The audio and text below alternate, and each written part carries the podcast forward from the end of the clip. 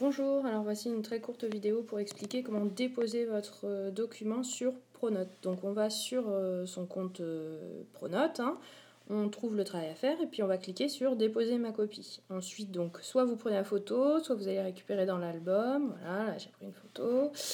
Hop, et puis on attend que ça charge et hop, voilà, ça y est, c'est déjà fait, vous voyez. Mais on va pouvoir consulter, vérifier, remplacer aussi.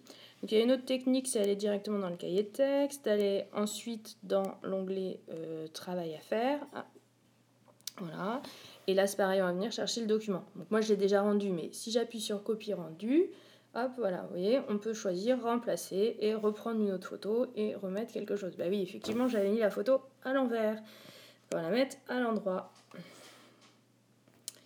Et voilà. Bon courage